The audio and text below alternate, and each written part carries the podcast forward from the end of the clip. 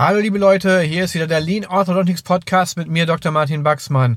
Und heute mal wieder eine echte Lean-Folge. Denn viele Anfragen kamen zu mir, die sagten, ah, die Folge mit dem Thema Stau und so, das ist so cool. Kannst du das nochmal ein bisschen genauer erklären?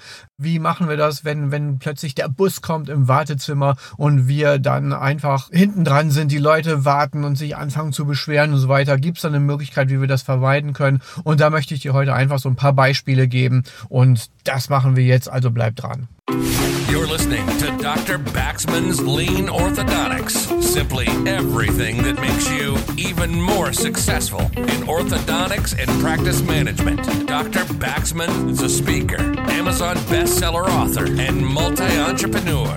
Now he takes all that knowledge and brings it to you in one podcast. This is Dr. Baxman's Lean Orthodontics.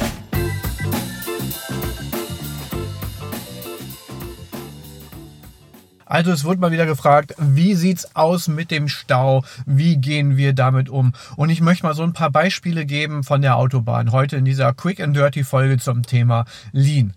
So, was, was passiert denn überhaupt beim Stau auf der Autobahn? Wie entsteht das? Und da habt ihr euch sicherlich auch schon Gedanken drüber gemacht. Und ein Punkt ist, das merkt man ganz oft, da kommt schon so ein Stauschild, Achtung, bald ist Stau. Und dann fangen schon die ersten Leute an, die gehen in die Eisen, die fangen an zu bremsen und es wird immer langsamer. Und das Gleiche passiert auch noch im Stau wenn dann meinetwegen eine Fahrbahnverengung ist oder so, die Leute fahren dann nicht etwa schnell raus und zügig und geben dann Gas, fahren flott durch die Baustelle und geben nach der Baustelle direkt wieder Gas. Nee, die bleiben erstmal langsam und das ist ein Riesenproblem.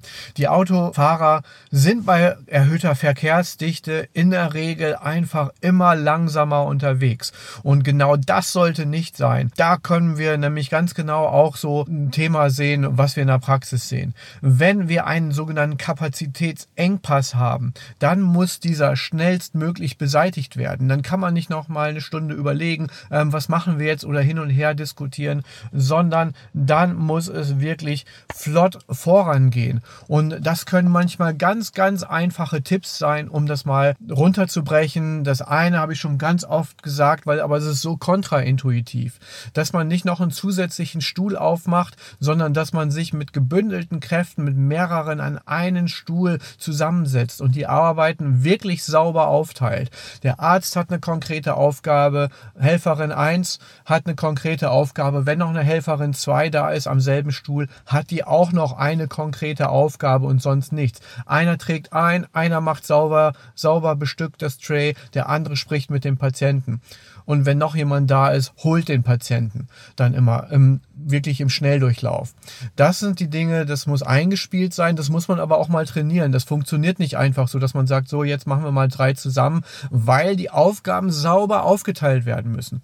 Das ist wie in einer Fußballmannschaft, da kann auch nicht jeder nach vorne rennen, jeder nach hinten rennen, nach rechts, links und überall dahin gehen, wo der Ball ist. Jeder hat genau seine Position und dann kann man ein sauberes Passspiel im Dreieck aufbauen und so kann man jeden Gegner nass machen. Und wirklich, das ist genau das Gleiche, was wir auch machen. Konkreter Tipp einfach dazu nochmal, wenn ich zum Beispiel herausnehmbare Kontrollen habe, dann kann es manchmal einfach eine Zeitersparnis sein, zu sagen, ich fahre den Stuhl diesmal für den Patienten gar nicht rauf und runter, sondern ich setze den einfach in den Stuhl, er bleibt aufrecht sitzen, ich setze mich auch nicht auf meinen Stuhl, ich schnack dann nicht lang rum, sondern ich sage schön guten Tag, alles klar, fang schon an zu mit dem, mit dem zu reden, während er das Zimmer betritt, während er sich auf den Stuhl setzt, dann geht sofort der Mund auf, ich schaue hinein und sage meinen Assistenten genau, was, wir jetzt wissen wollen, was zu tun ist, die Baxman Keys, ob die Apparatur passt und so weiter. Und dann kann der Patient auch schon wieder gehen mit einer Instruktion, die er bekommt, während er aufsteht und losläuft und den Termin ausmacht. Das heißt, das ist eine Riesenersparnis. Einfach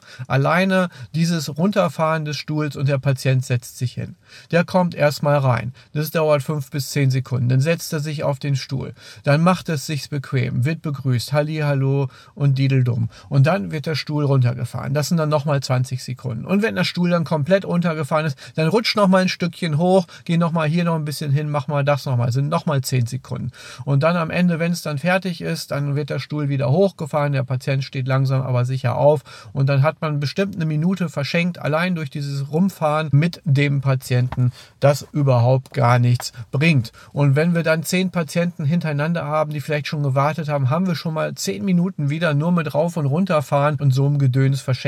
Ist also vollkommener Quatsch, können wir tatsächlich weglassen. Also bitte einmal drauf achten. Genau das gleiche kann gegebenenfalls auch sinnvoll sein bei einer Multibandkontrolle, wo wir noch nicht zwingend einen Bogenwechsel zum Beispiel geplant haben. Natürlich können wir dort auch schon mal im Sitzen schauen, wie sind die Bugsman Keys, ist die Verankerung okay, sind die Lücken geschlossen oder was auch immer wir gerade machen, trägt der Patient seine Gummizüge und so weiter. Und dann können wir ihm auch die Instruktionen geben, weiter Gummizüge tragen, 24 Stunden, Klasse 2 auf der rechten Seite, hier du ein neues Tütchen und ab jetzt wird das ordentlich gemacht, zack, auf geht's. Natürlich hat man da manchmal auch so lustige Situationen wie den typischen mega gechillten 14-jährigen Jungen mit Baseballcap und Baggy Pants. Ja, das gibt's heute teilweise immer noch, zumindest im Rheinland hier bei uns oder Niederrhein. Die kommen dann rein und du bist gerade so richtig im Flow und denkst, nimm bitte Platz, Maske runter und dann lass mich eben einmal schauen, wie es bei dir aussieht. Und der, oh Moment, ich muss eben meinen Rucksack abnehmen, stellt den so,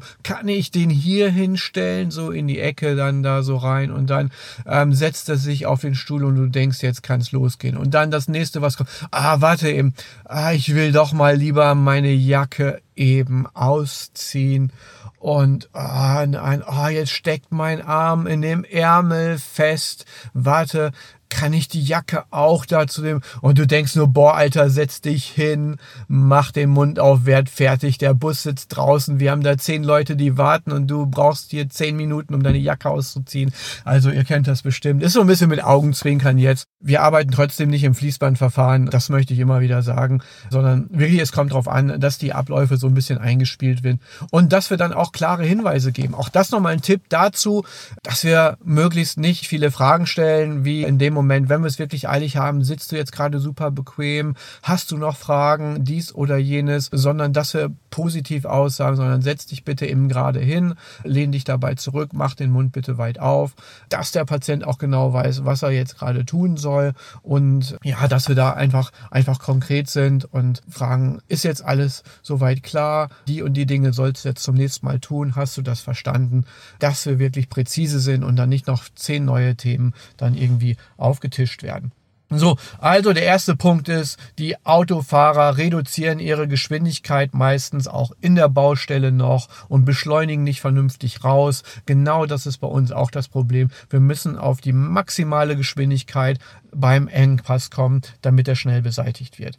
So, was machen die Autofahrer noch auf der Autobahn? Sie beschleunigen, bremsen wieder ab, beschleunigen und bremsen wieder ab, weil sie ungeduldig werden, weil sie nervös werden. Genau das machen auch viele bei uns. Da wird dann schnell noch ein Zimmer aufgemacht, auch wenn jetzt keiner wirklich Zeit hat oder eine Helferin dann da alleine ist, nimmt dann nochmal den, den Patienten mit und vergisst dabei, dass das Zimmer erst vorbereitet werden muss, es muss nachbereitet werden, es muss auch sauber gemacht werden, es müssen dann mehrere Stühle sauber gemacht werden, während wenn wir das reduzieren auf ein oder zwei Zimmer, je nachdem, wie viel Personal wir dann haben. Das dann auch weniger sauber gemacht, weggeräumt, weniger Trays, weniger zum Steri laufen und was weiß ich. Das müssen wir alles beachten. Das ist natürlich auch immer ein Punkt. Also wir müssen wirklich in einen sauberen Fluss kommen. Und ich kann es immer wieder wiederholen, trainiert diese Engpass-Situation bei den Team-Meetings auch mal und redet da nicht nur drüber. Wir haben da konkrete Zeichnungen für welche Situation, wie viel Personal da ist, wie viel Zimmer geöffnet werden können, wer genau welche Aufgabe hat,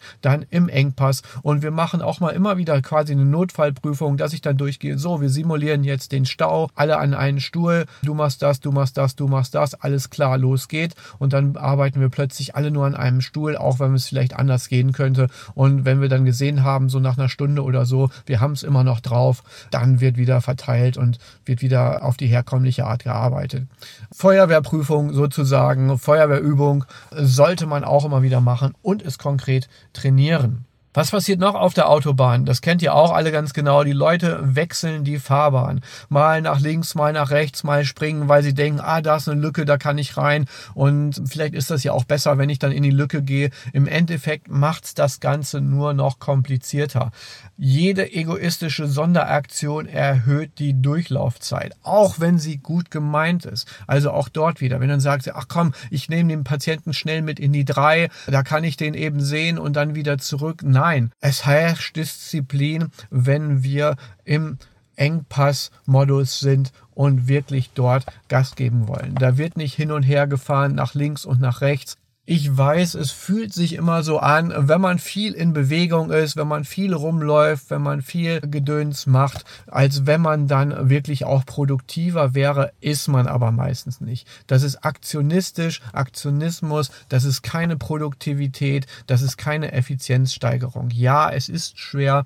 Kommt gerne zu mir ins Training, wir probieren das aus. Ich beweise es euch, dass es einfach so ist. Das zeigen auch immer wieder Studien zum Thema Rolltreppe, die ich immer wieder gerne nenne. Wie ist der beste Fluchtplan, wenn Leute evakuiert werden sollen aus der Metro oder aus der Tube in London, Paris, sonst irgendwo. Da denken alle, ja, am besten alle Mann rennen die Rolltreppen hoch, weil wenn wir schneller laufen, geht's ja auch besser. Nein, es ist in der Regel genau das nicht der Fall, sondern jeder sollte auf einer Stufe stehen und sich dort nicht bewegen, aber rechts und links stehen, nicht gehen und stehen, dann sind wir tatsächlich schneller und es wird eine höhere Menge an Menschen gleichzeitig rausproduziert produziert. Hängt damit zusammen, dass wenn wir die Treppe raufrennen, wir meistens drei bis vier Stufen für eine Person benötigen und die Geschwindigkeit das nicht wieder hergibt. Also auch dort also keine Sonderaktion, sondern knallhart dabei bleiben, eine Linie und dann sauber und konsistent